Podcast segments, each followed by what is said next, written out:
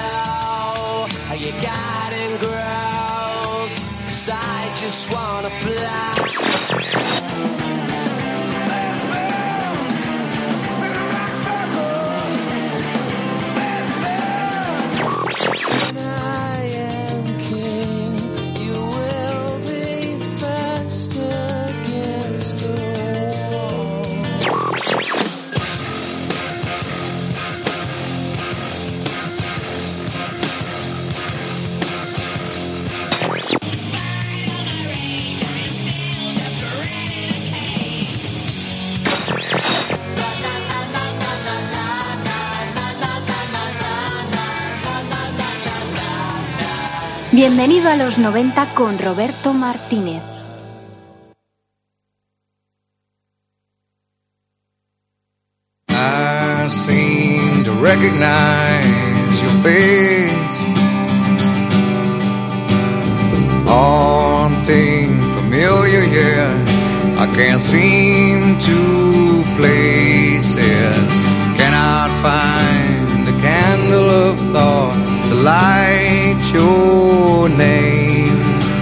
Hola, ¿qué hay? Sintonizas el 107.3 de la FM. Arranca, bienvenido a los 90. All these changes take place. En el programa número 211 vamos a hablar de Pearl Jam una vez más.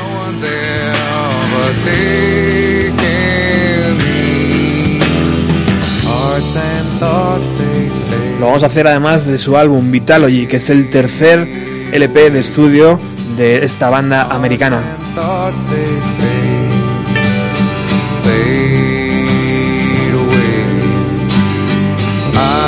Se lanzó el día 22 de noviembre de 1994, cuando el sonido Seattle se desintegraba poco a poco.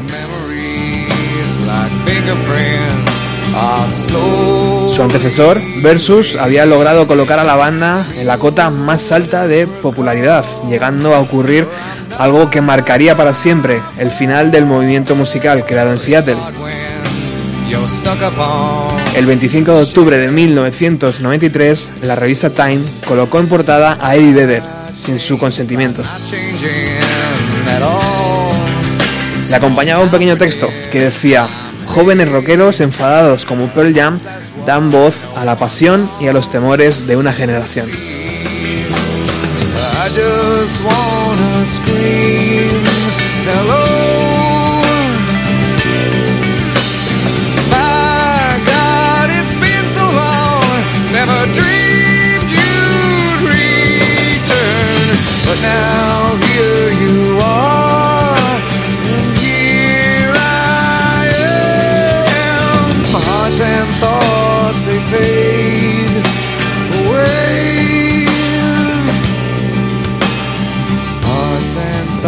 They fade, fade away. Hearts and thoughts they fade, fade away. Hearts and thoughts they fade. Oh, away. Hearts and thoughts they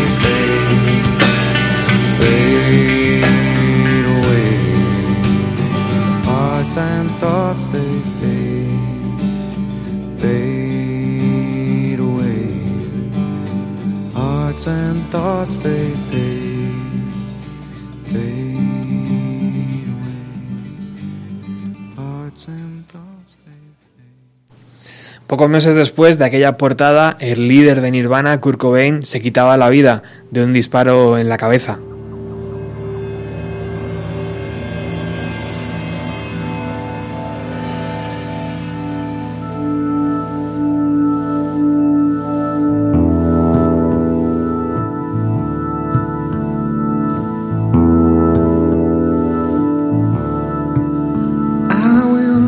Fue la gota que colmó el vaso, tanto para el movimiento surgido en Seattle, que se vio salvajemente golpeado, como para la figura de Eddie Vedder, que había logrado enterrar el hacha de guerra con Cobain.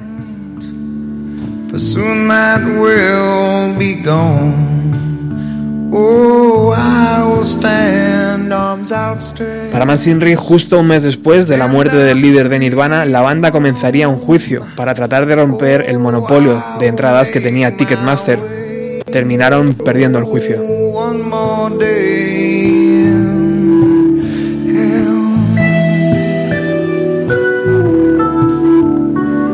Con todo este ambiente enradecido, Pearl Jam van dando forma a Vitalogy, su tercer disco, del que hoy hablaremos largo y tendido. Y nos acompañan en el estudio, cada vez que hablamos de Pearl Jam, intentamos que estén aquí en el estudio los dos, mis dos Javieres preferidos. Javier Taravilla, ¿qué tal? Hola, ¿qué tal? Muy buenas tardes. Amigo de la emisora ya Viejo, viejo amigo y, O antiguo. y amigo Janero. eso es. Eso es. Y el otro Javier, ¿qué tal? Muy bien. ¿Cómo gracias. estáis? Pues bien. ¿Sí? Un placer. Liaos, pero bien. Siempre, La- la siempre sacamos un hueco para la- venir a hablar de estas cosas. La última, vez, la, la última vez que los Javieres y yo nos vimos fue hablando de Pearl Jam, ¿no? Exactamente. Sí. Exactamente, hablando del no-code. Muy bien. ¿Del no code? No. No, no, no estuvimos hablando hablando, del no-code. hablando de Eddie. Estuvimos Hablando- es verdad, es verdad, que hicimos un especial sobre Eddie Vedder y es verdad, y ahí estuvimos, ¿cierto? Bueno, contarme rápidamente qué significa este LP que tengo en las manos para vosotros. Pues venga, empieza tú, otro Javi. Bueno. Lánzate. Eh, ¿Qué significa? Eh, a ver, para mí es, digamos, lo que se denomina la trilogía clásica de Pearl Jam, por llamarlo de alguna manera. Para mí no es el disco, el disco que más me gusta de ellos, pero me parece, contextualizando la situación un poco que tú estabas empezando a desgranar del año 94, eh, increíble el disco en ese sentido. Es decir, en el momento, eh, Cobain, eh, la situación del grupo, Ticketmaster, luego imagino que hablaremos, la expulsión de, del batería. Eh, a mí es un disco que antes lo hablábamos, antes de empezar, a mí siempre me da la sensación que era el fin de Pearl Jam. Es decir, todas esas circunstancias, eh, y yo creo que era la guinda del pastel, lo que pasa que luego pasaron otra serie de cosas, eh, apareció en el Young, yo creo que se dieron tiempo todos y al final pues continuaron con, bueno, con el no code, que yo creo que es una manera también de, que, es un nuevo inicio de Pearl Jam, pero para mí este siempre ha sido el disco que yo considero, o contextualizándolo y escuchándolo, me ha parecido que era, El adiós. para mí sí, en aquel momento yo creo que estaban escribiendo su disco final. Porque además Versus, tío, eh, era de 1993, estaba ca- Sí, todavía caliente. Este disco está, vamos, eh, eh, lo escriben las canciones en la gira de en la gira de Versus. Es decir, la mayoría son por ahí se puede leer eh, lo que decían ellos, jam session de 20 minutos, escribían las canciones, es. iban trabajando sobre la marcha. Y y yo creo que era por eso, porque era, bueno, hasta que hemos llegado. O sea, no tanto musicalmente, evidentemente por lo que hemos visto después, lo que han hecho juntos y por separado, pero emocionalmente y yo creo que la banda era carne de cañón en ese momento. Taravilla. Esta- Pues- eh, ¿Te acuerdas la primera vez que lo compraste, tío? Hombre, claro, claro, Sí. claro que me acuerdo. Me, me llama mucho y me agrada la interpretación de Javi. Lo que pasa es que yo tengo una interpretación muy distinta a la suya. A ver. Veo que va ganando puntos y va ganando enteros, se ha convertido en un auténtico crítico musical. Eh, yo en este caso sobre el Vitalogy no voy a poner tanto la parte de crítico musical, sino que voy a poner la parte un poco más personal, un poco más emocional. Para Javi, curiosamente, que es el disco del adiós, para mí fue el disco de Lola. Es decir, fue el disco con el cual descubrí a Pearl Jam y para mí es el disco de los discos. O sea, para mí está, le tengo una enormísima estima. Fue el disco con el cual descubrí este estilo de música.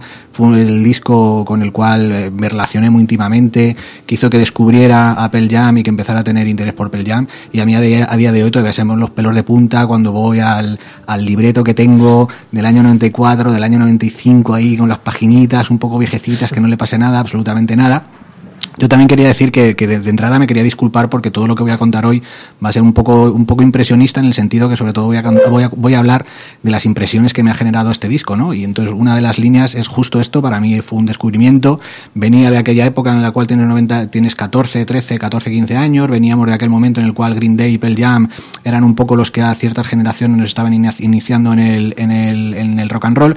Y yo recuerdo que la primera vez que escuché este disco dije, no tienen batería. Este es un disco muy poco potente. Spin de Black Circle y poco más. Pero poco a poco le, le- le fui, lo fui escuchando y lo fui reeditando.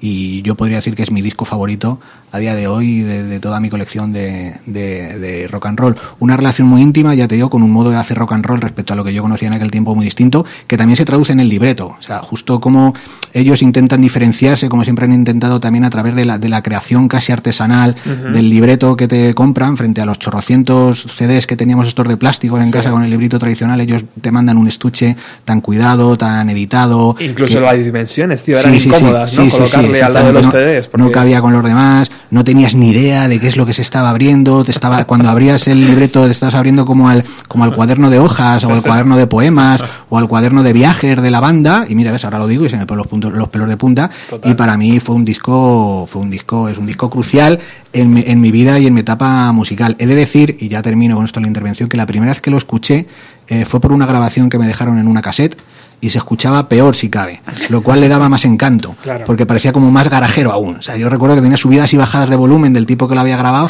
y tenía siquiera más encanto y para mí fue un completo descubrimiento y fue como digo para mí, mientras que Javi fue el del adiós, para mí fue el disco de Lola, porque me hubiera dado igual lo que hubiera hecho Pearl Jam después de aquel disco, hizo que me interesara por las dos piezas anteriores y hizo que ya me convirtiera en un fan de, de- de la banda y que me abriera ya al rock and roll plenamente. También la, situación, así. también la situación es que eh, estábamos en España, ¿no? Entonces la información no llegaba tan fluida como a Estados Unidos. Claro. Y, es, y es verdad que yo recuerdo que después de Vitalogy hubo un paréntesis, tío. Nadie sabía dónde estaba Pearl Jam. Eso O es. sea, no había fotos de la banda, no había vídeos, eh, no había entrevistas, nadie sabía nada de Pearl Jam, ¿no? Eh, o sea, lo del adiós me parece muy, muy acertado en ese sentido. Claro, pero yo era en el momento en el que intentaba consumirlo todo de Pearl Jam, me compraba todos los libros, todos los libretos, las revistas, Claro. empapelé toda mi habitación con portadas de los discos y con fotos de conciertos, etcétera, etcétera. Me convertí en editor de Wikipedia del artículo de Pearl Jam porque estaba hecho en mexicano y estaba bastante mal, etcétera, etcétera, etcétera. Y fue a raíz del Vitalogy. O sea que Qué fíjate, fíjate las vueltas, que obviamente que la experiencia que cada uno tiene con, con los discos, claro sí, está. sí. Bueno, tanto Tem en 1991 como Versus en 1993, la forma que tenía Pearl Jam, el grupo, para hacer sus discos era la siguiente. Stone Gossard eh, componía casi la totalidad, compuso de hecho la- casi la totalidad eh, musical de Tem y de Versus. Eh, Jeff Amen, Mike McCready y el batería de turno también aportaban algo, pero muchísimo menos. Eso va a cambiar de forma sustancial en Mythology, ya que es Eddie Vedder el que trae el grueso de las canciones ya compuestas. Stone Gossard pasa de aportar un- pasa a aportar únicamente tres canciones y una de ellas es la que abre el LP.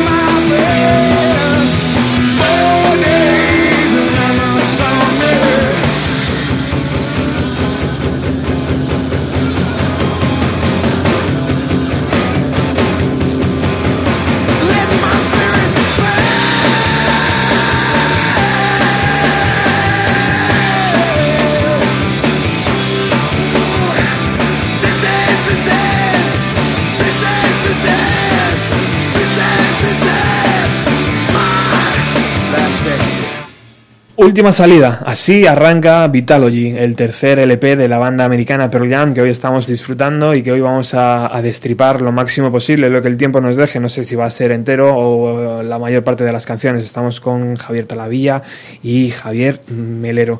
Bueno, eh, la segunda canción compuesta en, en la gira del Versus eh, y que ya daba forma a ser eh, el nuevo LP, que imagino que por aquel entonces no tenía nombre, ¿no? Pero importante también el mensaje en esta primera canción, ¿no, Javi? Cambiar es sobrevivir, dice Eddie Vedder en esta canción. Sí, sí, para mí es la mejor canción de Pearl Jam. Para mí, personalmente, en esto soy rotundo. Directamente, Eh, ¿no? Sí, directamente es la mejor canción de Pearl Jam. Eh, tiene una batería nuevamente eh, muy consistente, tiene la voz rota de Eddie Vedder como siempre, nuevamente repite con la estructura simbolista, ¿no? En la cual pues él habla de cosas a través de determinadas imágenes y, incluso respecto al Vitalogy, yo de siempre, el, sabéis que el anal- Vitalogy significa el libro de la vida, eh, yo entendía todo el Vitalogy precisamente como, como una relación de los distintos de las distintas épocas de la vida en cada una de las canciones. O sea, comienzas con la última salida, es decir, comienzas con la caída al mundo, ¿no? Comienzas con el nacimiento, que es la última salida. Además, pues habla, hay una, hay una serie de referencias religiosas, ¿no? Habla de que Cristo también está muriendo, deja que el mar, deja que la mañana, deja que el sol me deshaga la máscara, habla de una resurrección a los tres días, pero luego dice que hay cuatro días porque nunca llega el sábado, que es una referencia judía, ¿no? Entonces yo entiendo, yo aquí hay una serie de dudas respecto a la, a la creencia cristiana, o en este caso a la creencia, bueno, menos a la referencia a la figura de Cristo, porque luego está Tremor Christ, que es el Cristo tembloroso o el de Cristo temeroso, que es otra de las canciones del disco, y precisamente de lo que viene a hablar es de, de- de una persona que está en una situación en la cual ve que todo se va a la mierda y que la última salida viene a ser como el, el suicidio, ¿no? Es la interpretación que la gente suele hacer de la canción, yo la entendía como en el libro de la vida, en el Vitalogy es la primera canción, porque la última salida que te queda para salir de la nada es venir a la vida, ¿no? Entonces vienes a la vida donde te encuentras con una serie de, de desencantos y una serie de decepciones con las cuales más o menos te las tienes que ver y te las tienes que gestionar. Y tienes que dejar que tu espíritu pase, que es lo que dice al final la última frase esa tan que nos pone los pelos de punta con la voz rota de, de, de Vedder, que deja que mi espíritu pase. Y, esta canción viene a ser, eh, ya te digo, para mí la salida de una vida o la finalización de una vida, ¿vale? Como los dos, como los dos elementos. Y es para mí, insisto, la mejor canción, mejor que Spin the Back Circle, la mejor canción y mucho más enérgica para mí que Spin the Back Circle de, de Pearl Jam. Se ponen los pelitos de punta. Es importante decir que la mayoría, el grueso de las canciones, no sé si, ocho, alrededor de ocho o nueve canciones, están escritas antes del suicidio del propio Kurt Cobain. Eso es, eso es. Porque, claro, ahora nos- es. hablamos de 1994 y el fan ¿no? de, de la música de Seattle puede decir, ah, vale, lo estaban Claro. escribiendo porque su amigo... Claro, claro. Yo entiendo que la industria ahí pondría en marcha su maquinaria y diría, para vender discos de Pearl Jam, lo que hay que decir es que Pearl Jam está hablando de Kurt Cobain es un disco, por tanto, al reclamo de Kurt Cobain la gente seguirá comprando sus discos. No, pues a la vista está que antes de la muerte de Kurt Cobain ya habían tocado, ya habían grabado y ya habían jugueteado con todas estas canciones de tal que de tal modo que no. No habla, no sé, si no Javi, que seguro que nos puede sacar de algún error a No, este no, no, respecto. no, que va, que va. Yo, ¿Te parece buena canción para abrir un LP, Javi? A mí me parece buena canción, sí.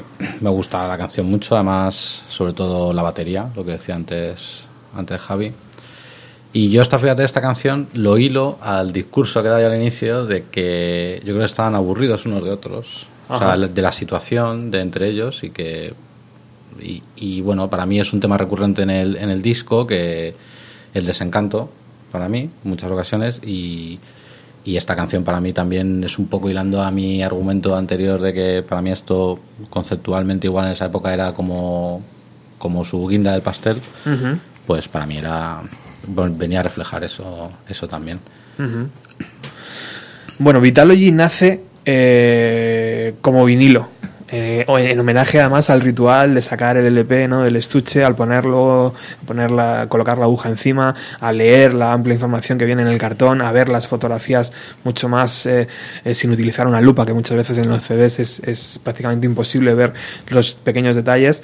Eh, sale el día 22 de noviembre, como hemos dicho al principio del programa, y termina por agotarse cosa que era un momento peculiar, ¿no? Porque en noviembre del 94 el CD era el que el que estaba eh, prácticamente cargándose el vinilo, pues estaba ya prácticamente muerto y cargándose las cintas también, porque muchas muchas personas ya empezaban a tener eh, dinero para poder comprar sus CDs.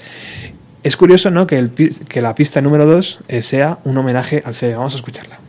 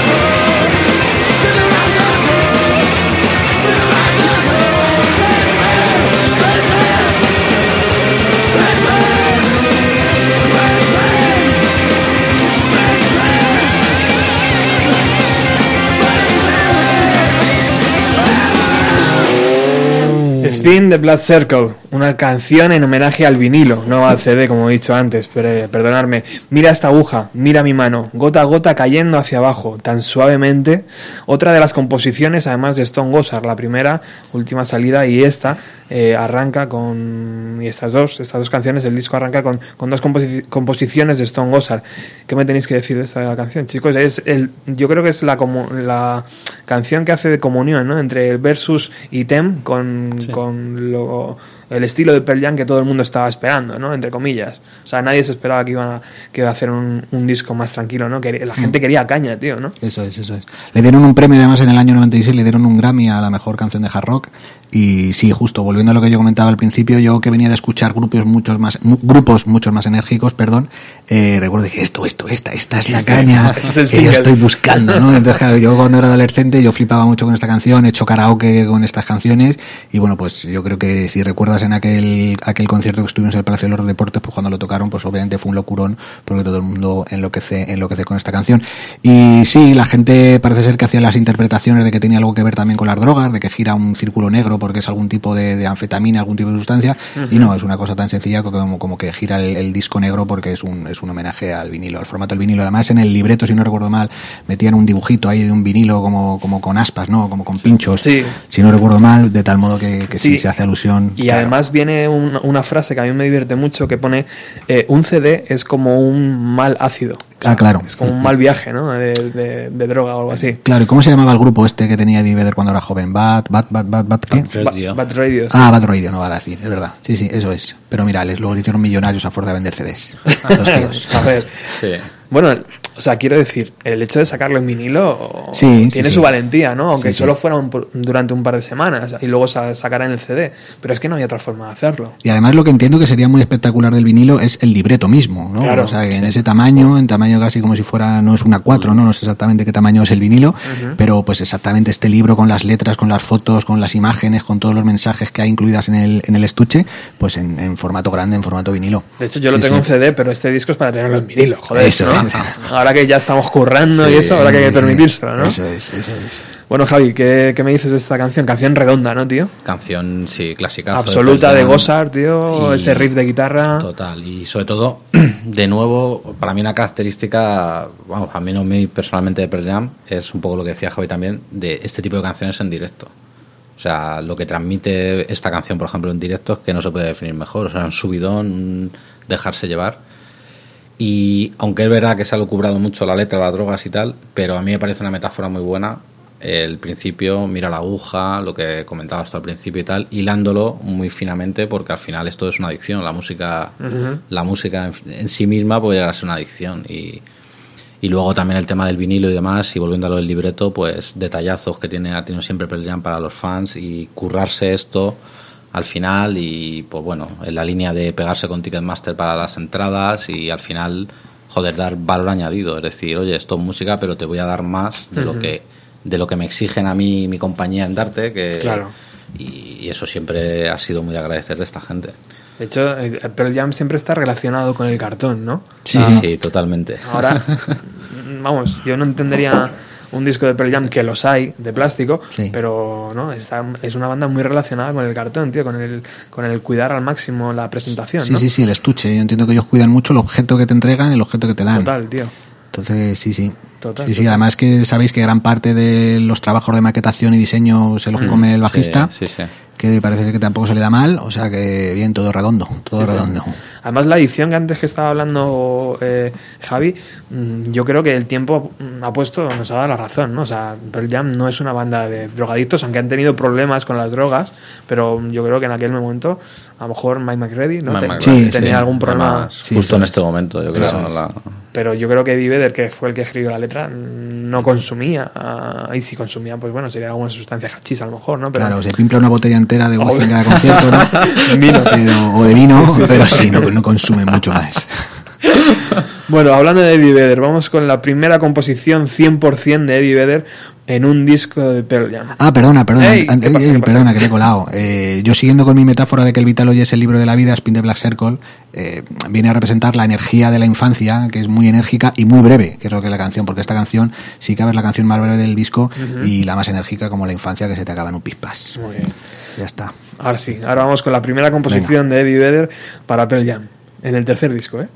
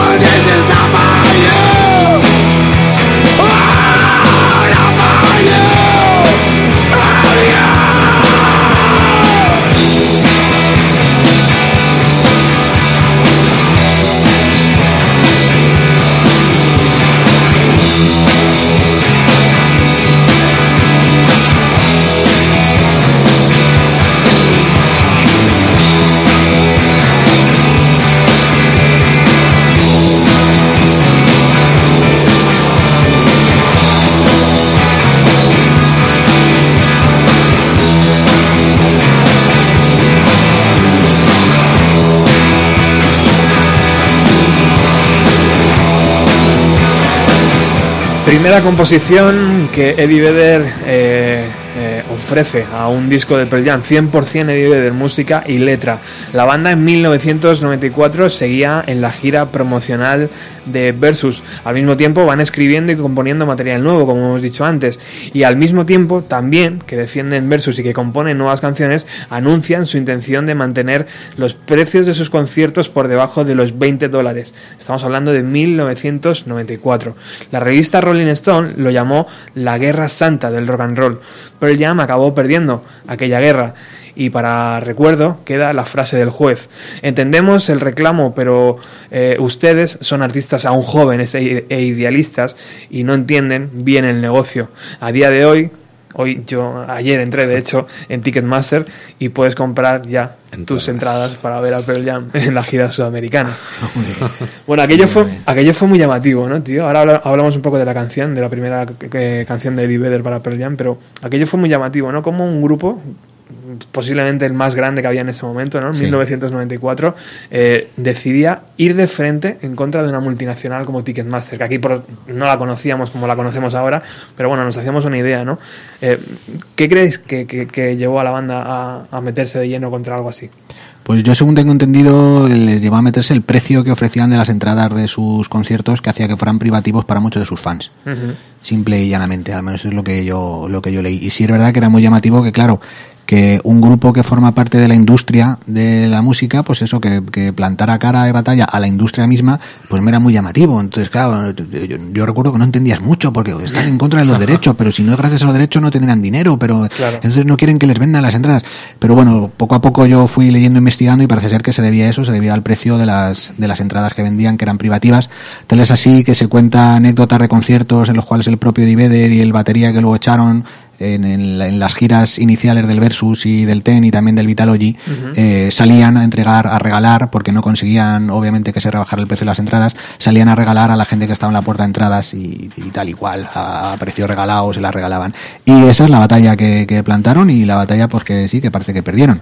Hubo compañeros de viaje, ¿no? Como Metallica y otros tantos grupos que no les quisieron apoyar en el mismo bando. Bueno, el que, pero... el que se apoyó fue Neil Young, creo. Al final Ay, se, no sumó, lo sé. se, sumó, se sumó al carro. No lo sé, no lo sé, no lo sé. Pero Neil. creo que eran minoría.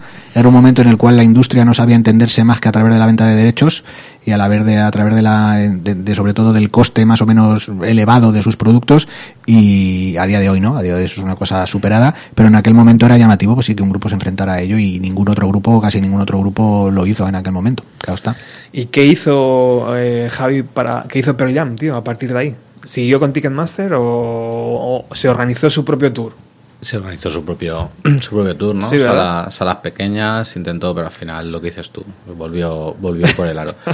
A mí, la batalla de Ticketmaster, eh, yo creo que es también sinónimo, o sea, para mí lo que significa es que eh, ellos mismos estaban viendo que se estaban convirtiendo en lo que no querían convertirse, es decir, la portada, lo que decías antes, portada del Times, eh, manejándoles como querían manejar, o sea, evidentemente hablar de, de temas de pasta y tal, pues al final es complicado, pero imagino que esta gente diría, coño, yo llega un momento que tengo ya más pasta de la que puedo gastarme y yo lo que quiero hacer es disfrutar haciendo la música, no que me manejen, no que hasta que me digan quién puede venir a mis conciertos y quién no puede, puede venir a mis conciertos. Claro. Y, y- y eso también es, es eso, o sea, es representativo yo creo de muchas letras del disco, lo que decía de lo que habla esta canción y demás, pues es eso, al final es gente joven, coño, que quiere tocar y quiere, ellos también han tenido que ir a conciertos y, y han querido ir a conciertos y han podido y quieren que la gente vaya. Sí, porque en el 20, en el documental, salen explicando que ellos han sido jóvenes y que entendían que a sus seguidores muchas veces les exigían un sobreesfuerzo, ¿no? Para Claro. pagar más de 20 dólares de la Claro, entrada de sus conciertos. eso es, eso es. Y eso enlaza justo perfectamente, como dice Javi, con el título que, de la canción. Bueno, con el título y con el contenido de la canción, que es Not for You, esto no es para ti. Tanto la industria musical no es para ti, joven, porque te están expulsando porque no tienes dinero, como para mí, grupo, que como dice Javi, ya quiero dedicarme a otras cosas, este rollo de la industria tampoco es para mí, o incluso las piezas que yo compongo no es para ti, industria, ¿no? Entonces hay, hay muchos, muchos no son para ti intercruzados que funcionan perfectamente en esta canción. Bueno, ellos dejaron claro que no querían formar parte de la industria en el momento que no hacen vídeos, ¿no? También. Ah, o sea, de hecho, para sí. este LP no concedieron entrevistas, no dieron información a los medios, ¿sabes? Era como una cosa súper rara, ¿no? El grupo más grande del rock en ese momento. Claro, claro, lo, lo cual ahí, si volvemos a mi experiencia individual del Javi aquí que tenía 14 años, le daba más misterio. ¿no? Claro, tío. Como- es que era... Es que mira, y además no sabemos quiénes son. Y es en Estados. Unidos, imagínate en España, Claro. tío, ¿no? Es que no llegaba absolutamente nada. sí, sí, sí, sí, y sí. lo que llegaba se lo inventaban seguramente, Sí, sí, ¿sabes? sí, los sí, sí. periodistas. Es Sí, que además la situación de aquel momento, o sea, ellos como en aquel representantes del grunge ya latentes, o sea, Ah. para- además del tema de la muerte de Cobain y demás, eh, claro, ellos llegarían allí y dirían, joder, yo pues daba mis conciertos a las pequeñas, yo iba a ese tipo de conciertos, la gente no puede venir y además yo llevaba mi chupa de pana, llevaba mi, mi camisa de leñador porque en Seattle hace un frío de narices Mis botas. mis botas y resulta que he abierto ahora una revista y he visto que eso lo venden por 100 dólares. O sea, yo creo que también ese fue un momento posiblemente de reflexión de decir, ¿hacia dónde va esto? Claro. ¿Hacia dónde va esto? O sea...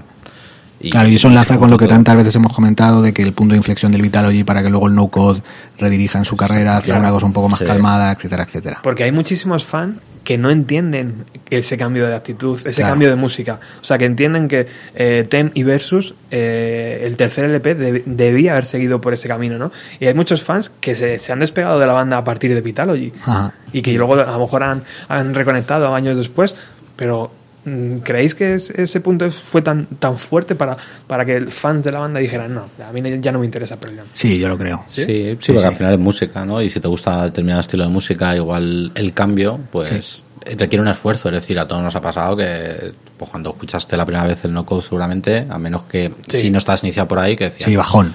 joder, ¿qué es esto? Quiero Claro. decir, y requiere un esfuerzo. Ahora lo vemos en la distancia. Claro, ¿no? claro, claro, en lo el ves en la momento- foto global, Sí, pero sí, eso sí. requiere un esfuerzo de acercarte, de intentar entender, joder, esta música. Claro.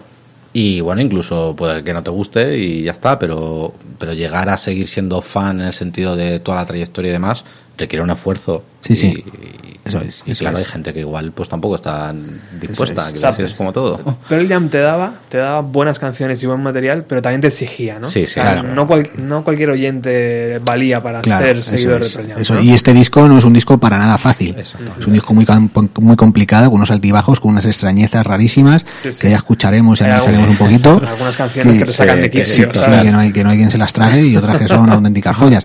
Este, yo, yo al menos termino esta canción, esta canción que precisamente habla de la juventud, pues nuevamente en el libro de la vida está la canción que representa la juventud, tras el nacimiento y la infancia, que han sido las dos primeras, pues esta que no es para ti es el paso ya a una juventud un poco más madura. Yo he encontrado esta mañana, Javi, eh, una anécdota sobre esta canción que dice que también se fue escrita porque eh, eh, Eddie Vedder recibió una carta de un fan explicándole que había violado a una A una chica tía, sí. con una canción o una música Sí, de Sí, ellos. Sí, yo también leí algo de ello, pero que parece ser que era una historia bastarda y que no, Así que no, era real. No, no, no. Si es que no lo que tiene internet, tío, Claro. no, no vale para nada. Claro, te puedes hacer creador de bulos muy fácilmente. Además con estos tipos que todo lo que les todo lo que les pongas les cabe y les cuelga perfectamente, pues pues claro, pues a por ello. Bueno, vamos con la siguiente canción, eh, una canción especial que está compuesta además por Jeff Amen y Mike McReady.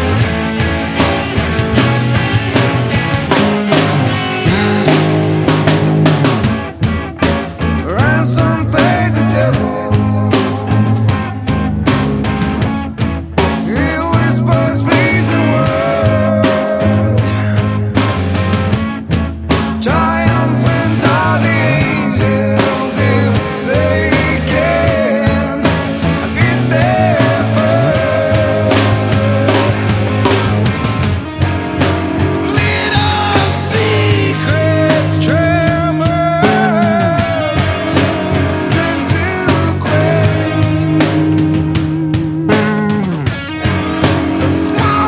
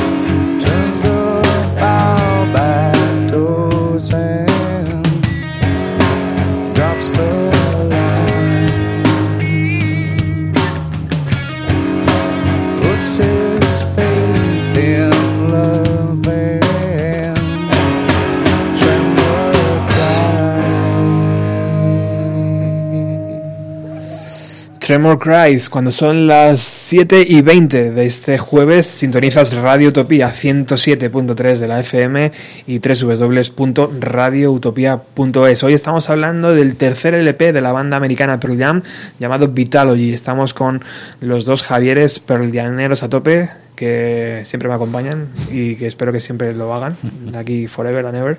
Bueno, tercera canción de, compuesta para, esta, para este LP, según he estado leyendo, eh, Tremor Cries. ¿De qué habla esta canción, Javi? Pues te, te, voy a dejar chafado porque es de justo con The Whipping, es de las dos canciones que no te puedo hablar de las letras. Oh. De esta porque esta mañana intentando hacer memoria no me he acordado de nada y ahora como estábamos charlando no lo he podido escuchar en detalle. Pero eh, recuerdo que a mí era una canción que me, me, dejaba inquieto pues porque eso es un Cristo tembloroso eh, y pues precisamente pues sí habla, recuerdo que, que, insinuaba imágenes sobre justo sobre un, sobre un Cristo que pone su fe en el amor y sobre una persona que pone su fe en el amor, etcétera, etcétera y, y, y, muy inquietante, es una canción inquietante, enlaza con lo que volvemos al, al, tema de la canción primera, enlaza con, con esas referencias que hace una máscara, con esas referencias que hace a que se resucita los tres días, que no hay sábado, ¿no? que hay referencias judías y demás. Uh -huh. y, y lo que, uy, perdón, que me voy. Y lo que sí me llama la atención es que leía leía recuerdo que decían que en algunas en algunas de las partes de esta canción recuerda ritmos de los Beatles sí. cosa que a mí no me recuerda de ninguna de las maneras. No es que yo sea un experto en los Beatles pero y lo he leído en varios sitios no ¿Ah, sí? y, y, vosotros como sé que sois expertos viteleros pues pues comentaréis si no queríais comentar otra cosa en la canción. Yo coincido claro, con Javi. Estaba ahora de la que estábamos de charla pero estaba lo mismo pensando joder ¿cómo le puede recordar a alguien esto a los Beatles? A mí, desde luego, no. Tampoco no. es que sea un, un experto de la materia, pero vamos. No, yo de esta canción es así alguna cosa de comentar, más de la letra, más de la, de la canción. Que esta canción ya tocaban en la gira del Versus. Empezaron a tocarla ya y. Es decir, en el, lo que comentamos antes del proceso creativo de este disco, Jam Session, tal, pues me puedo imaginar perfectamente de dos, dos días antes haber escrito la canción, haber a ver acopla lo que fuera y además que es un buen test ya en un directo empezar a tocar cosas para sí. el siguiente disco siempre me ha parecido una cosa muy valiente sí. de los grupos que lo hacen fíjate mientras estaba hablando Javi creo que puedo entender que se parezca algo de los Beatles en los acordes de guitarra tío hay, hay una canción ser, que, sí. que, se llama eh, She's So Heavy de los Beatles no sé en qué le pega esta no recuerdo ahora que es uno de los últimos que tiene ese arpegio de guitarra así un poco así raro, tío, que te hace un poco... No sé. Pero bueno, al margen de eso, eh, una canción que, que, es muy querida por los fans de la banda, uh -huh. eh, en la letra dice, incluso los océanos, océanos más pequeños consiguen grandes olas, tío. O sea que... Eh, otra cosa importante de este Vitalogy es que el día 17 de abril Dave Abrucese, ¿se dice así? Sí, sí, sí, sí, ¿no? vale, sí, vale. Tocaría su último concierto como batería de Pearl Jam. Poco después sería invitado a salir por diferencias artísticas. Al parecer, eso del sexo, drogas, rock and roll, sí, chicas, coches y tal, le, le, iba bastante, ¿no? Que al resto. Le iba mucho más que al resto.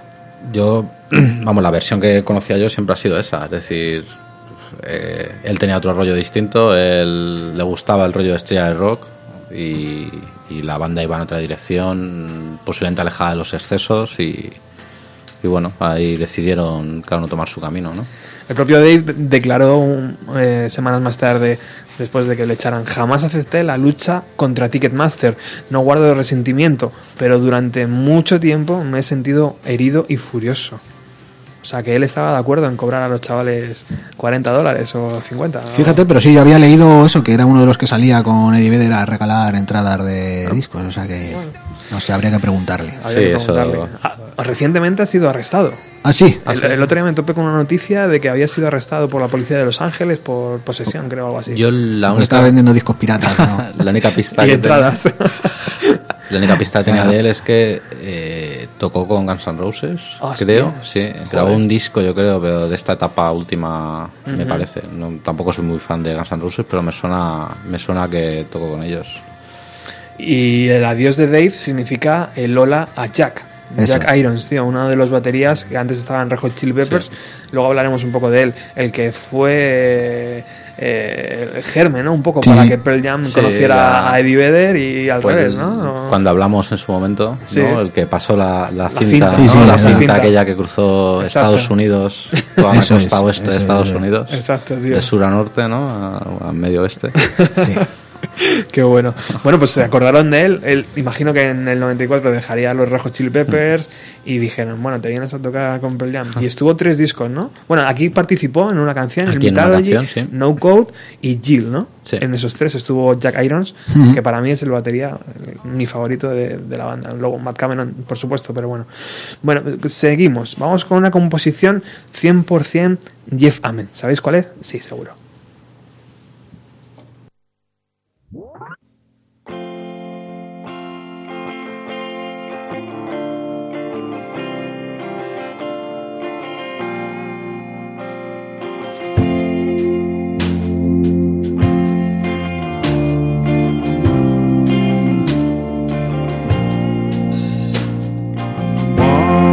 Divided, nothing left to subtract. Some words when spoken can't be taken back. Walks on his own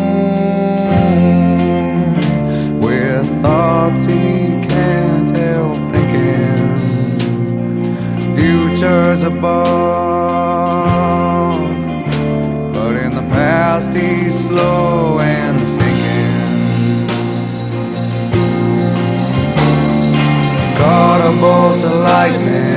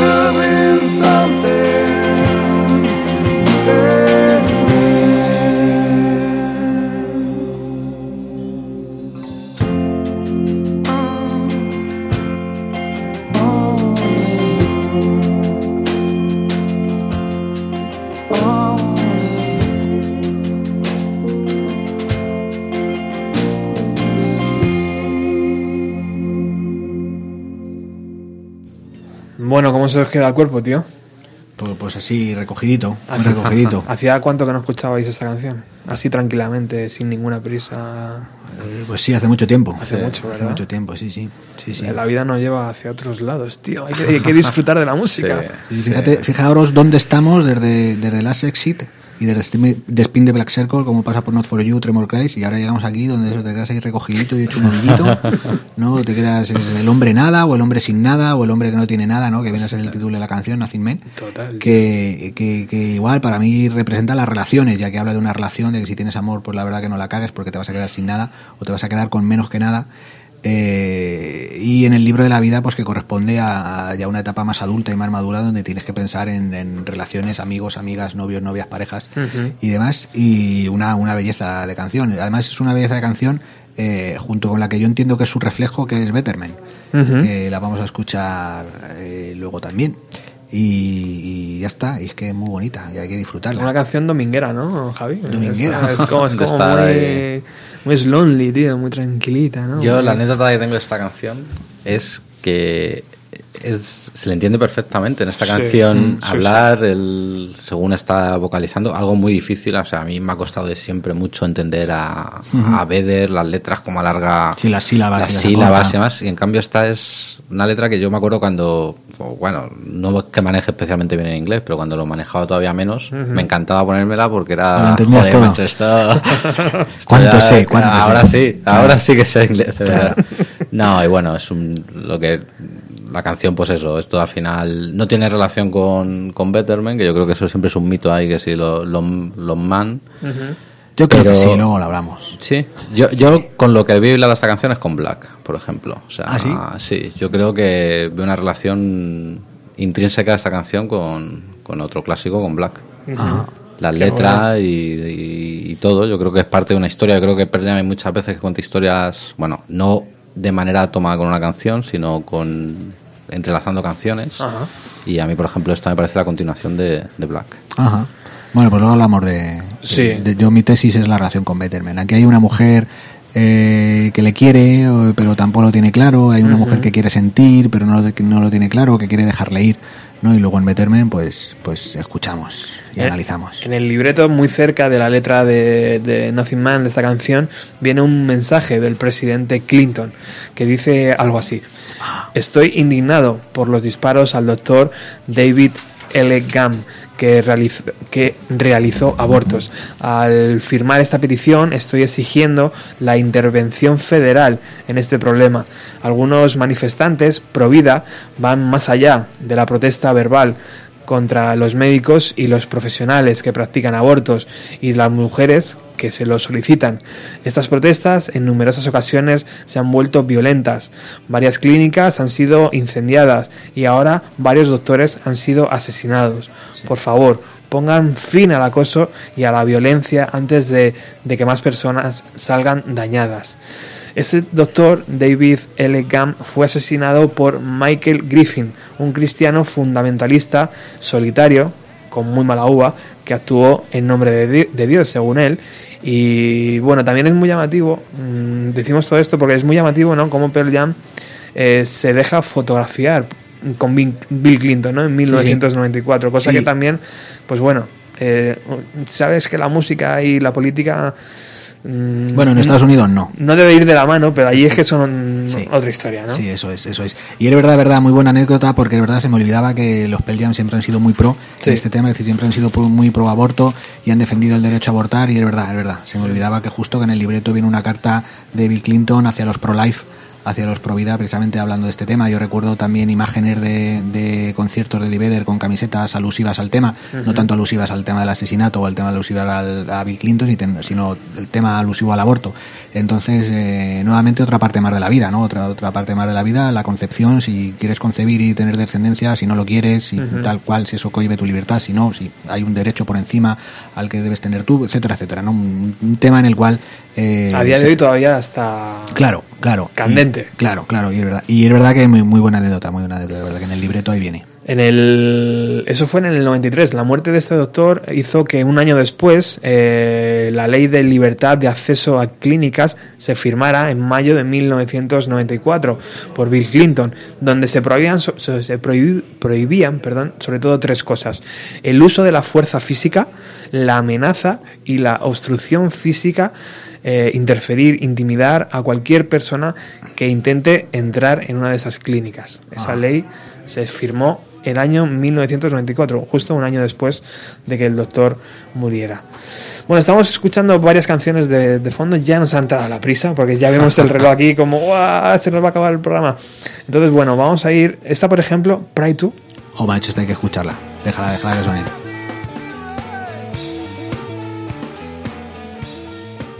La hemos pillado ya prácticamente al final. Yo de esta canción he leído, he llegado a leer que si le das la vuelta, Eso tío, eso el es. mensaje Eso es- subliminal, Eso, sí. es, eso, es, eso es de lo que yo quería hablar. Sí. Pero además, fijaros cómo encaja. eh, el- se, se titula Pride 2, que debería ser tu Pride. Ajá. Que tu Pride significa curiosear o, cu- o entrometerse. Pero no han puesto tu Pride, han puesto Pride 2. O sea, lo han puesto al revés. O sea, lo que te animan es a que curiosees al revés. O sea, que le des la vuelta a la canción y que escuches lo que se dice, que parece ser que dice algo así como, oh, Pete, Pete Townsend, que es un guitarrista, salvaste mi vida, ¿no? En inglés. El guitarrista de los Who. De los- Exactamente. Entonces eso es lo que parece ser que dice que, que dice al revés. Entonces pues pues es una de estas una de estas canciones extrañas y difícilmente comestibles de las que de las que hablábamos también al principio que no encajan o que son de difícil encaje con las canciones que veníamos escuchando antes tan redondas y tan enteras.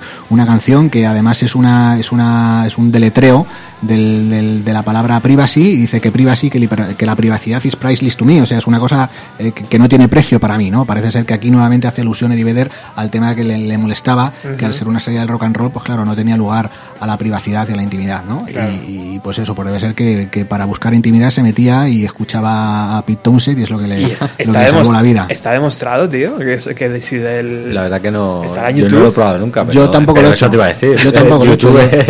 Yo pensaba que entre las rarezas es- estas que tienes tú por ahí que no lo ibas a poner. lo he encontrado. Que no lo he encontrado, os juro que lo buscaré, vamos.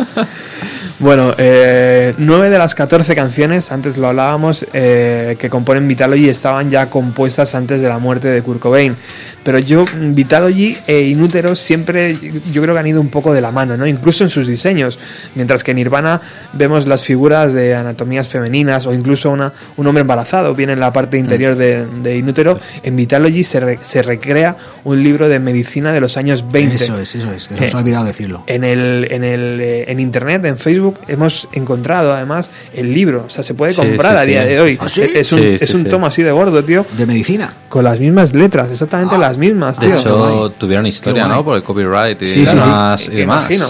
Sí, sí, sí, eso sí, pero yo no sabía que se podía conseguir por ahí. se puede comprar, tío. Ah, Cuesta guay. 35 euros en eBay. Lo puedes Hostia, conseguir. hostia, qué curioso. Vendrá con los mismos dibujitos que Claro, viene, claro. claro, de enfermedades Seguramente. que viene aquí en el libreto. Seguramente en el libreto, al margen de las ilustraciones médicas, nos podemos encontrar con escritos de Bill Clinton, como hemos leído antes, las radiografías de las muelas de Eddie Vedder también Sí, aparecen por ahí en el año 1992. Todo aquello lo dio forma y vida Joel Zimmerman, que es un artista que dio eh, pues vida a este a este mm, embalaje, ¿no? Para Vitalogy.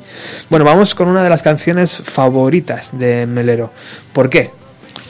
Eh, bueno, Cordury, ¿no? Es, sí, es lo vamos a poner entera ahora. Sí. Mi favorita, no una de las favoritas.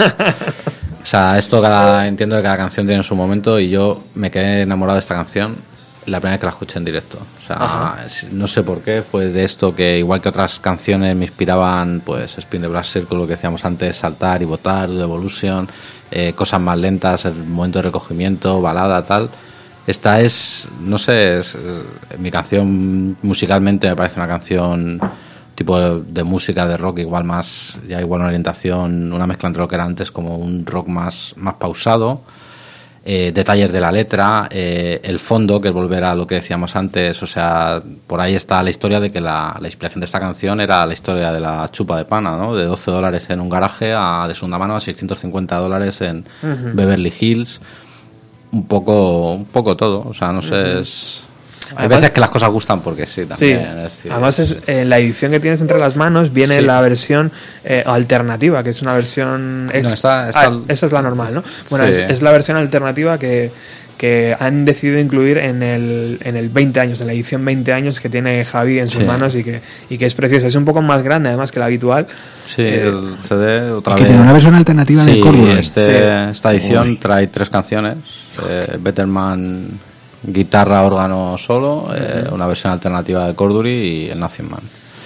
Eh. Además, el Cordury en directo es muy distinto también a la versión que toca en estudio. Es, no sé, es mi canción. O sea, Jam. Bueno, pues vamos a ponerla. Una canción 100% compuesta por Eddie Vedder. Suena así.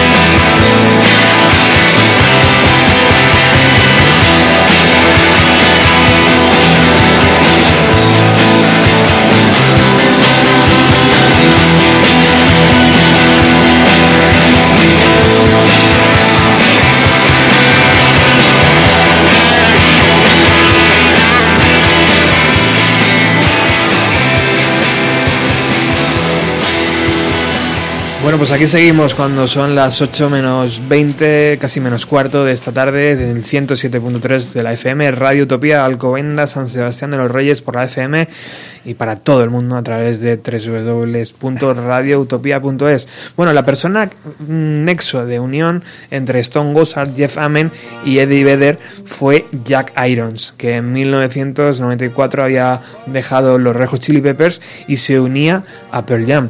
Allí llega justo al final de las sesiones del Vitalogy y participa en una canción que tiene dos títulos diferentes, aunque es la misma. Stupid Mod se puede encontrar o Hey Foxy Mozan Le Mama That's Me, ¿no? Sí. Eh, una canción de 7 minutos que es un cierre absolutamente loco, ¿no? Para, para el LP. Stone Gossard dice que cuando llegó eh, Jack Iron, dice, llegó al final como un soplo de aire fresco. Es un hombre de familia y todos nos llevamos muy bien con él desde el principio. Vino para tocar la batería y para ayudar, ¿no? O sea, Stone Gossard también es que las tira muy bien, ¿no? Porque Ah. está diciendo que el otro era un, Sí. era un pieza y que no ayudaba un poco. Y este que vino enseguida. Bueno, estamos escuchando eh, esta canción de fondo. Standing, sitting, kneeling. Bach, ¿no? O Bug, o cómo, cómo es esto. Eh, Bugs, Bugs. ¿Y, y qué es esto, Javi? Bichos, bichos. Bichos. Muchos bichos, ¿no? Muchos bichos, muchos bichos. Es una canción gamberra, es una canción que se cuenta que componía Eddie Vedder con un, con un acordeón que encuentra en una tienda de segunda mano y que es de Tom Waits. Y, y de lo que habla es pues que él está en su habitación y que le invaden los bichos, que le invaden los bichos. Puedes hacer referencia a lo que a lo que queramos que sean los bichos, ¿no? Si lo relacionamos con la canción anterior, con Corduroy, con Pana, Ajá. parece ser que, que, que Corduroy habla de que no quiero, no quiero coger aquello que me quieres dar, que habla un poco también nuevamente del tema de la fama, habla de la relación de una persona con millones de personas. Eh, y esto pues, podría ser un poquito la relación como Gamberra o la, relación, o la, la continuación, perdón, Gamberra y continuación infantil, la cual hay una serie de bichos que se me meten por todos sitios, por la nariz, por la boca, por los ojos, y esto es insufrible.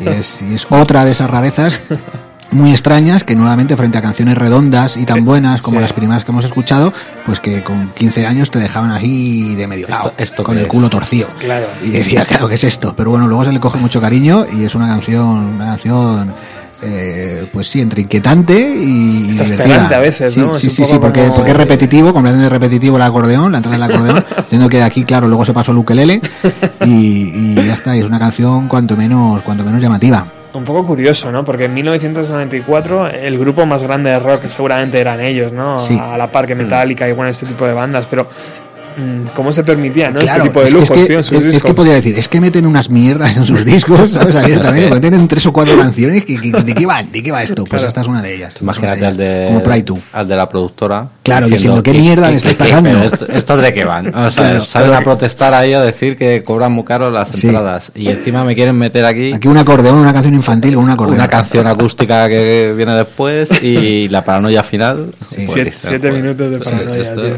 No la vamos a escuchar, no, obviamente, la final, No. pero vamos a hablar un poquito de ella. Sí, mira, mira, escucha esto.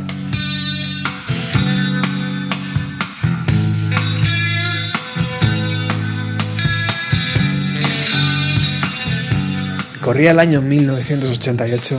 Podríamos empezar así la historia, ¿no? Pero esta es la versión de Betterman Pop. Sí. Pero esta no la pusiste ya. Sí, para Sí, sí, sí, sí. Mira, mira. Bueno, es que era Eddie Vedder, en verdad. Sí. Bueno, Felipe Costello, que es un colaborador y amigo del programa, quería hablarnos también de esta canción y antes de que se acabe el programa sería bueno ponerle. Así que vamos a darle el espacio que merece Felipe. todo, queridos oyentes, Vitalogy es uno de los discos que, quizá sin estar al, al nivel de Ten para muchos, eh, es una auténtica maravilla dentro de la obra de Pearl Jam y dentro de toda la década de, los 90, por muchísimos motivos. Eh, en primer lugar, por supuesto, por sus canciones, pero también eh, por cómo lo, secundaron con su imaginería, con, con todo el, packaging que le llaman ellos, ¿no? El- la línea visual del, del CD, eh, de donde se extraía, algo de lo cual pues se está hablando a lo largo de este programa, por supuesto, y también, sobre todo, por lo bien que encajaba, y os lo digo en primera persona, ¿no? Cuando, cuando eres un adolescente en, en los 90, en esa época, te hace pensar que un disco, incluso editado en vinilo, en una época en la que los vinilos no estaban atravesando su mejor momento,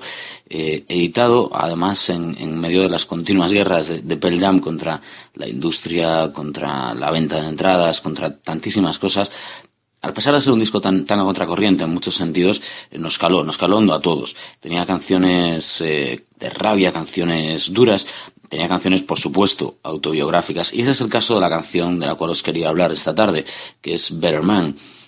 Es eh, una de esas canciones en las que Eddie Vedder, el Eddie Vedder pre Pearl Jam, porque la había compuesto siendo, siendo un chaval en San Diego, pues se revela contra su propia biografía y en este caso contra el, el hombre con el cual se había casado eh, su, su madre, ¿no? Hace un, con el cual se había unido, hace una reflexión sobre, sobre una mujer eh, enganchada en, en una mala relación porque no puede encontrar un, un hombre mejor. Es una canción con mucho sentimiento y que la recuerdo con especial cariño no solo por, por Vitalogy, que es un disco, como digo, que, que si tenías 14 o 15 años en esa época te tenía que llegar, sino porque también cuando Pearl Jam eligió eh, la fecha eh, de 2006 para reencontrarse tras tantísimos años con el público de Madrid, pues fue la canción elegida para arrancar el concierto. Y os voy a contar así en plan abuelo cebolleta cómo fue la historia. En realidad en ese concierto los teloneros eran Wolf Mother y yo me los perdí. Estaba esperando eh, a la gente que venía con nosotros, uno de ellos, mi amigo Rubén, Rubén, un, tipo que es un fan absoluto, devoto de todas y cada una de las canciones de Pearl Jam. Eh, tan tarde se, se, se, produjo nuestra entrada que todavía no había empezado, pero faltaba poco. Nos fuimos a comprar un, unas cervezas y cuando estábamos en la cola, estas colas horribles que no sabes muy bien cómo, cómo o cuándo te van a atender, oímos un, un, primer acorde de guitarra, salimos disparados, dejamos todo allí, ni cerveza, ni, cola, ni nada. ¿Por qué? Porque empezó a cantar eh, Eddie Vedder y solo llegó a, a, cantar un par de frases, porque como escucharéis ahora, todo, todo, todo el público eh, se le unió y dejó que, la, audiencia eh, pues, eh, expresara la canción por él. Al menos toda la primera estrofa. Fue, la verdad, un momento sobrecogedor, una de esas cosas que te hacen reencontrarte más de 20 años después, eh, con uno de esos, perdón, más de 10 años después, se me va a mí la memoria, con uno de esos eh, discos, eh, con uno de esos momentos ¿no? de, tu vida. Y tanto fue así que cuando acaba esa primera estrofa, cuando él se, pone ya a cantar el resto de la canción, se crea una ovación, no sé muy bien si hacia Pearl Jam, si hacia nosotros mismos, todos los que estábamos allí, por recordar eh, una vez más, más que nada por la, mayoría de, público de nuestra edad que había allí, pues ese momento tan especial, esos momentos que solo bandas como Pearl Jam son, son capaces de hacer. Seguro que en Vitalogy, el disco del cual se tocaron unas cuantas, eh, hay muchísimas canciones que, que, nos puedan hacer sentir de esa manera, simplemente por el poder evocador, ¿no? de, de recuerdo de una canción. Pero el caso es que Better Man fue para mí eh, una de esas canciones fetiche en un primer momento y que se volvió mucho más fetiche después de haber visto ese milagro ¿no? en, en, en, un, en una sala de conciertos, en este caso en el Palacio de los Deportes, porque a veces eh, la música tiene esa, esa capacidad ¿no? de, de ponernos a miles de personas a cantar con absoluta devoción una, una canción que cuando se compuso no teníamos ni idea de a qué se refería, de quién la hizo, de cómo estaba, y sin embargo, cuando la escuchamos, todos, en mayor o menor medida, nos identificamos con aquello, tal vez porque éramos adolescentes en los 90, tal vez porque Pearl Jam y Eddie Vedder tienen esa, esa capacidad. Os dejo con ella, no me entretengo mucho más y, por supuesto, os deseo que disfrutéis de todo el programa.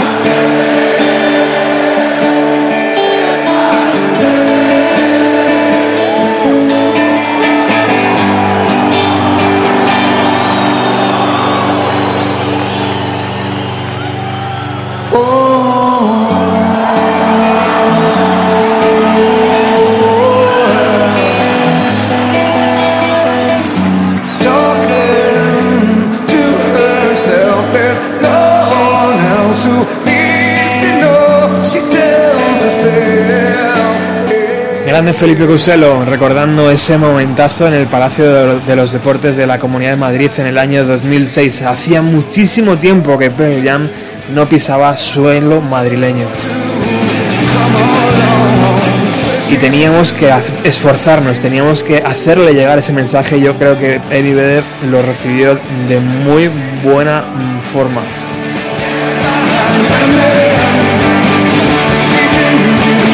Bueno, cuenta el productor Brendan O'Brien, el productor de, de este Vitalogy, al igual que sus dos primeros LPs, que Eddie Vedder no quería lanzar eh, esta canción en el, en el disco. La tocaron por primera vez el 3 de abril de 1994 en Atlanta y cuando la tenían grabada eh, le llamó Eddie Vedder, le tenía- la tenían grabada y masterizada ya para meterla, le, le llamó Eddie Vedder a, a Brendan O'Brien y le dijo, Mira, lo siento, pero tenemos que quitarla del disco. Es demasiado, demasiada, es demasiado, es una canción demasiado importante para mí. Y dice que Brendan O'Brien consiguió convencerle, rehacer la parte nueva con el órgano, esta que aparece en la versión deluxe que tiene Javi, y que al final, tocándola en directo, Eddie Vedder encontró eh, el ambiente apropiado para añadirla en el disco.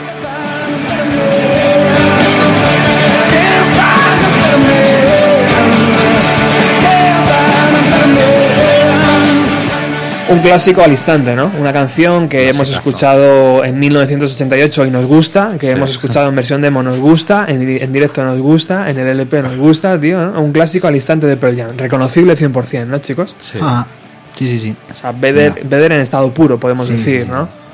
¿Qué, dice, ¿Qué dice la letra, Javi? Aunque antes eh, Pues- Felipe explicaba un poco. Sí, sí, pues habla de una relación abusiva, habla de una relación de una mujer que sueña en rojo, que sueña en azul, nuevamente con símbolos para representar sentimientos y que pero que no puede encontrar un hombre mejor y de tal modo que, que continúa con él. Y parece ser que sí, justo lo que decía Felipe, que la, la letra eh, o la historia parece que guarda relación con Alive y que habla pues de- de- del, del padre bastardo de Eddie Vedder, que él no se enteró hasta que tenía 13 o 14 años, que era el padre adoptivo y que pensaba que era su padre, pues él habla precisamente de que por eso se relaciona con Nothing Man, para mí, porque claro, no puedes tener, no, no puedes, si dejas a tu pareja te vas a quedar sin nada, entonces su madre es capaz de soportar esa relación abusiva con tal de, de- de mantenerse con alguien, aunque no sea capaz de encontrar un hombre mejor. Y, y habla pues de eso, habla de, que su madre soportaba una situación que para él era abusiva y que él entiende pues que no hay, de- no hay, que, hay que sostener. Bueno, nos estamos quedando sin tiempo, vamos a poner la última canción. Eh, yo tengo aquí un dato importante y es que desde 1994 hasta 2014 nadie había vendido tantos vinilos como Pearl Jam hizo de Vitalogy en su primera semana. ¿Qué ocurrió en 2014? ¿Sabéis qué ocurrió? Ni idea. ¿Sabéis quién superó a Pearl Jam? Eh, no. Un chaval que se llama Jack White y que lanzó un vinilo llamado Lazareto. Mm. Ni idea, ¿no? Ni idea. bueno, es buenísimo. ¿Y cómo que es el vinilo más vendido El- en la primera semana. en la primera En semana? la primera semana Que de- anteriormente lo tenía el Vitalogy. Vitalogy había, Sí. había vendido más que ningún otro vinilo posterior, Ya, ya, ¿sabes? ya, ya, ya. hasta que en el 2014 llegó Jack White Mm. con este con este disco que es una delicia. Yo lo tengo además en vinilo y es que te hace virguerías. Hay incluso un, un holograma, tío, que va ¿Ah, sí? sí, Sí. sí, de un ángel que va dando, bueno, es una virguería. Mientras lo pones. Mientras está puesto, mientras está girando aparece el ángel, tío, es una cosa. Bueno, nos tenemos que- Alucinado, alucinado. Eso hay que verlo. Tienes que venir a tomar café un día a casa y lo, y lo vemos. Tenemos que despedirnos con esta canción, Immortality, otro de los clásicos, otra de las canciones reconocibles de Pearl Jam, otra canción un poco amarga, ¿no, chicos? Muy amarga, muy amarga. De- nuevamente del libreto de la vida y del libro de la vida, pues claro, es el final.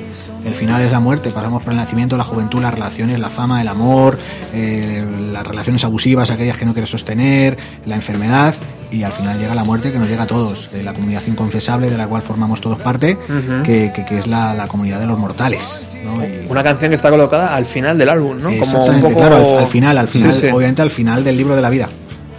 Y después del libro de la vida llega el Hey for Mans de Sí. Mama Tammy, que es el caos que hay después de la muerte, que hay por después por la eternidad, en la eternidad en la cual ya eres gusano. El éter, ¿no? Claro, exactamente, en la cual ya eres gusano y ya has pasado. A mí me llama mucho la atención de esta canción, eh, también volviendo al libreto, volviendo al estuche, te salen unas imágenes de indios y demás, y Sí, para sí, mí también guarda relación, al igual que con Eida Vanita, que no la hemos puesto, no la hemos podido escuchar por tiempo, pero que guarda relación pues por también por cierta tendencia eh, de, de- de interés pues por la cultura indígena indígena de los indios norteamericanos por parte de Pearl Jam y por parte de Eddie Vedder, Ujú. que también es una de las cosas de las cuales eh, yo creo que relaciona a Eddie Vedder con Jim Morrison, que era, que era admirado por él y que también era una de las cosas que mantenía Jim Morrison, la admiración o la preocupación o el interés, mejor dicho, por las culturas indígenas. Pues esto, pues la inmortalidad, ¿no? Incluso creo es- que es creo que es eh, Sitting Bull el que sale, Toro Sí. Sentado es el que sale, la Ujú. foto de la que sale en el libreto. Y es que además Y es- es- una estamos canción- hablando de Seattle, que tiene una plaza dedicada al jefe Seattle, al jefe Ajá. del indio Sí. Seattle. Ajá. O sea, que es que es la hostia. Sí, sí, sí, sí. sí. O sea, Una canción que te dejaba, te dejaba igual, te dejaba muy descolocado.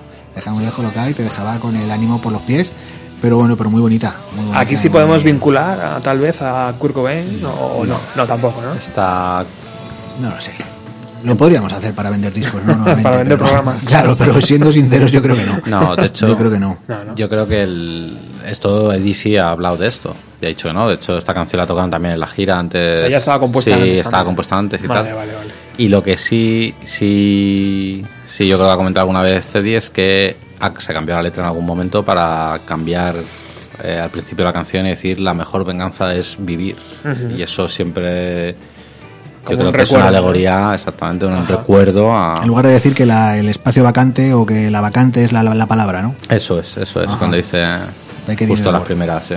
Lo que decían Ah, era no la mejor venganza es vivir. Y Yo creo que es una referencia a, a Kurt.